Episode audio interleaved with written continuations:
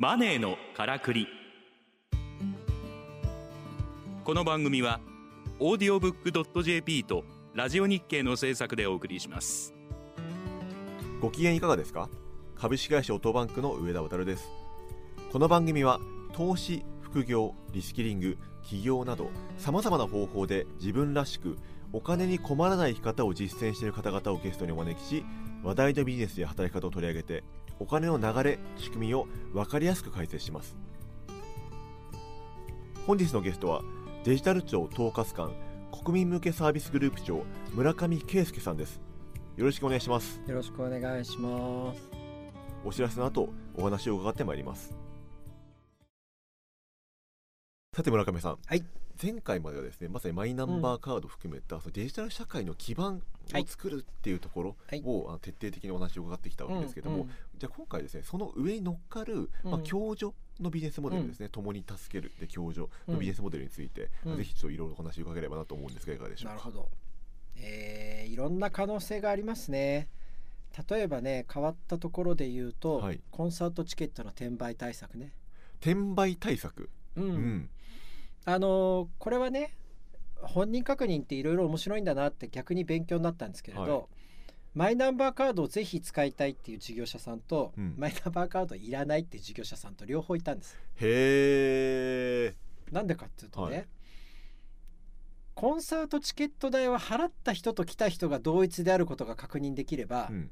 村上圭介56歳男性まで確認できなくていいと。うんうん。うんあなでるほど。そこまで確認しちゃうとかえってえぐいから確認しすぎだ確認しすぎっていう概念があるんですね。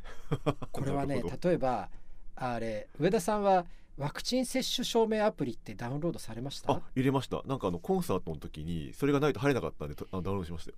あれ僕のところで作ったんですよ。あそうなんですね。お世話になっております。いやいやいやいやあれ作る時にねマーケじゃないですけど、あの意見調整をうん。したんですけどね、はい、まずね名前とうん、生年月日を出すなって意見が来たんですうーんちょっと公共の電波でいいのかな？あの変な言い方ですけどね、うん、夜の街に繰り出す時に夜の街こそ接種証明は見たいわけですよ。あーなるほどですね。夜の街に実名で行くバカがいるかと、確かに。そこに社会的ニーズがあるよ。あーそれは考えなかったですね。確かに。で例えばね QR コード出すじゃないですか、はい、QR コード読ませちゃうとうん、分かっちゃうわけですよ。確かに。名前とかね全部出ちゃいますもんね、うん。パッと、うん、なのであ今日帰ってからねもう一回ワクチン接種証明アプリ見てください、はい、開けた最初の画面はうん、接種日とうん。接種したワクチンの種類と回数しか出てこないんです、うん、えー前宅ってあるんですよ。前橋のタクシー。はい。これは高齢者の割引。うん。前橋の高齢者ってねはい。3人に1人くらいお使いいただいてるんですけれど、はい。タクシーに乗る時高齢者がね運転手さんの携帯の裏側にうん。マイナンバーカード当てるんです、自分の。へえそんなのがあるんですか？あるんです。でマイナンバーカード読み取るでしょ、うん。そうするとあ前橋市民のどこのタレビだってわかるじゃないですか、うんうんその瞬間に高齢者の割引が自動的に適用されてるんです。へえ面白いそんな仕組みあるんですね、そう、うん。でこれはね何が嬉しいかっていうと、うんまあ高齢者慣れるまで大変でしたけど、うん。今やもう45年やって3人に1人は普通に使ってらっしゃるんで、うんまずだから運転手さんは業務用の携帯持ってればいいわけね、うんうんと携帯はみんなマイナンバーカード読めますから、はい。ちなみになんかねあのこういう普通のカバーがうん。ゴムのカバーがね蓋できるやつがついてて、その後ろのカードはこの辺に当てるよいいよってところにね4つ黒のゴムのポッチが出てんの。うんうんでお客さんここにカード当ててって言うとポッチが出てれば当てるじゃないですか。でそうすると大体まあスイカほどスムースじゃないですけど、うんピーッつって読むわけ。うんはいでそうするともうそれで料金の支払い終わりですよ。うんで何がいいって今度はね、うんタクシー会社の事務も楽なわけ。確かに、だって昔は僕あの自分は渋谷区民ですけど、うん渋谷区だと社会福祉金っていうと券でくれるんですよね。うん。でそうすると券を紙で集めてう、ん。ジムのおばちゃんかおじちゃんがうん。そういう一生懸命券を数えて、うん。でそれをきちっと束にして、うん。それを市役所に送って、うん。で市役所の人はちゃんとそれが必要な枚数きちっと来てるかどうか確認をして、うん。それで支払いをしてってやるわけじゃないですか、はい。瞬間で終わりですよ、そうですよね。すごいコスト軽減ですねそれはね。うん。で残業も減るでしょ、うん。生産性上がるでしょ、はい。でその分なんか他のことやってもらったっていうわけだし、うんうんうん。これがデジタルなんですなるほどね。いやデジタルの強みですよね本当にそれはね、うん、でそれはねもう瞬時にしてオンラインで本人確認ができるからなんです。はい、であとは割引の適用はねうん。それで最近例えば JR さんが何やってるか、うん、スイカをうん。マイナンバーカードに紐付けてるサービスやってるんです、あそういうの今あるんですか？うん、だ今のはタクシーだから、はい。マイナンバーカードで直接かざして割引とか、あの無料とかっていうふうにやりますけれど、スイカもうんマイナンバーカードに紐づいた状態でうん。誰かを知ってればそのスイカで乗車したバスがうん。最初から高齢者割引料金になってるんです、確かに。確かにその通りですね、ううん。でもう最初からスイカがそういうシステム入れちゃってるの。いやーなるほど。素晴らしいそれは。うん。だから最初から割引とかねうん。できるわけ。で今は制度的に、うん。そういう割引であの市役所の公費の割引についてそれ提供してますけど、うんうん。別に公費だけじゃなくて、うん。スイカの本人確認手段スイカだけだったら無記名で匿名性ですからね。あのそれにマイナンバーカード紐付けていただければ、例えば前橋観光券今度ね、三島でやろうとしてるんですよ、うん伊豆ファンクラブって例えばね、そういうこうメンバーシップでの割引制度とかうんポイントがつくメンバーシップ作って、うん。それ例えばまあこれはちょっと JR さんの場合ですけど、うんスイカのカードにマイナンバーカード紐付けて、それで例えば伊豆ファンクラブに登録をしといてもらえれば、逆に言うと伊豆ファンクラブとしてのメリットをスイカをかざすことによって、うん。スイカでかざして決済できるところはうん。最初から全部5%割引とかね、はい。3ポイントつきますとかね、っていうことが全部できちゃうわけですよ。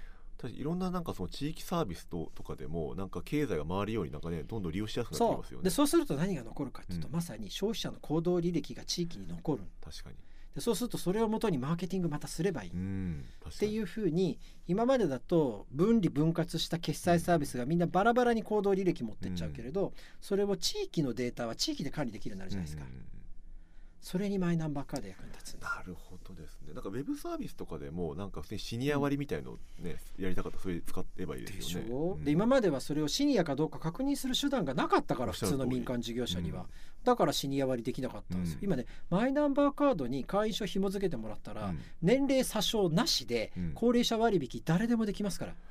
それめちゃくちゃいいじゃないですか。でしょ、うん。これがマイナンバーカードはデジタル社会のパスポートですって言われるゆえんなんです、なるほどね。いやすごいいいいいですねそれはね。うちもやりたいですよそれ。うん、だどっちかっつうと はい。だからね、河野大臣がはい。マイナンバーとマイナンバーカードは違うんだって言ってうん。炎上してました、はい。確かに違わない部分もあるんです、うん。マイナンバー書いてあるし。うん。だけどマイナンバーカードで大事なのは本人確認機能なんです、うん。でこの本人確認機能を今みたいな例でたくさん考えていただくと、うん。まさに人口が減ってうん。効率を上げて、うん。利益率上げる商売をしなくちゃいけない時の共通の道具になるんですよ。確かにで行政は当然行政手続きにあたって本人確認しなくちゃいけないからね。行政手続きのマイナンバーと一緒にマイナンバーカードの本人確認機能を使うわけですが、民間の場合はマイナンバーはそっちのけにして、うん。マイナンバーカードが持ってる本人確認機能に自分の ID 紐付けて、うん。いろんなサービスを展開していただければいい。うん。それを9700万人が持ってる日本っていうのは、うん。今や先進国の中でもお化けみたいなインフラ保有国になってるんです。あ他の国ってそこまで持ってないんですか？ない。そうなんですね。うん、正確に言うと、シンガポールやアラブの一部の狭いエリアの地域は、うん。セキュリティは PKI って言うんですけどね、うん。日本のマイナンバー、うん。PKI よりちょっと低いけどそれに近いものは持ってます、うんそれから北欧はうん。もともと ID の管理はずっと社会福祉国家としてうん。それこそフィンランドなんか47年1900、うんからもうアナログの ID 管理ってずっとやってきてるので公社会福祉国家の ID 管理っていうのは、あのそれなりに浸透してきてるんですけれど、ただこの PKI のインフラを民間も使えるように開放していてなおうん。それが約1億人が持ってるっていうのは、多分ね今のところ日本だけだと思う。あじゃあそのデジタルインフラを活用してないってことですか今は、うんだから今すごい怒られてますけどでもね1億人がね、うん。PKI の本人確認インフラを持っちゃったって実はすごいことなんです。うん、すごいことですよね。うん。もったいないですよね使わないとね、うん。ん。だって北欧だって ID とかデジタル ID 持ってるけど、うん。民間に開放できるようなで PKI インフラじゃないもん、うん。彼らが持ってる、うん。まあ、ドイツが頑張って半分くらい普及させてるかな。でもまだ使われてない逆にフランスは PKI ベースのデジタル化した健康保険証が先に普及してる。なるほどですね。でもそれは健康保険証だから健康保険証としてしか使わない、そういうことですよね。身分かあの本人確認までガンガン使えるわけではないですもんねそうすると。うん。だから自分に都合よく説明すればマイナンバーカードがこれだけいっちゃったっていうのはデジタル配線どころか、うん。デジタル商社になるポテンシャルを日本が持っちゃったそういうことですよね。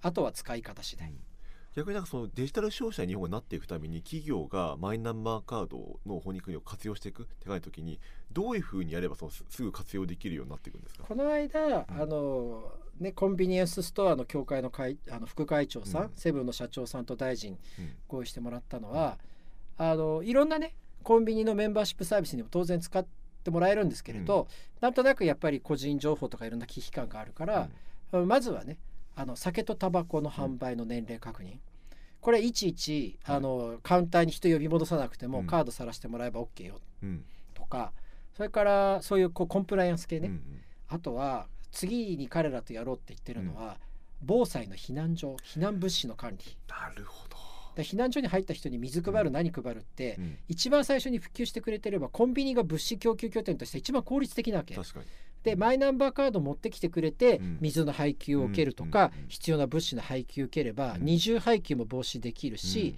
管理としても効率的じゃないですか,、はい。そういうのを次にやろう。うん。って例えば言ってるわけ。なるほど。そういうふうにややちょっと社会性のかかったところからうん。徐々に準民間サービスにも使っていってもらえれば一番抵抗感がないんじゃないかなっていうのを今相談してる、まあ、図書館とかそういった公共サービスとか今までどんどん使えそうですしね。そうそうそう、ん。まさにそれもね今まさにやろうとしている、うんうん。いやでもなんかすごいなんかそのデジタルの基盤ができたことによって、うん。そのなんか夢が広がりますね。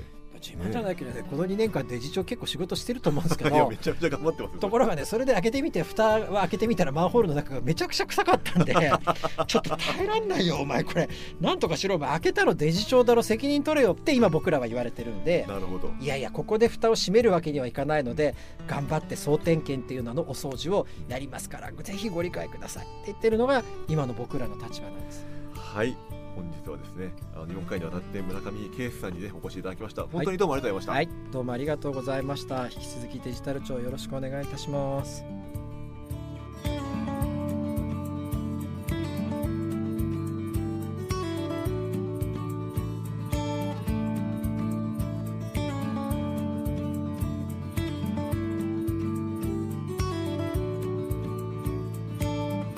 マネーのからくりオーディオブックドット JP とラジオ日経の制作でお送りしました。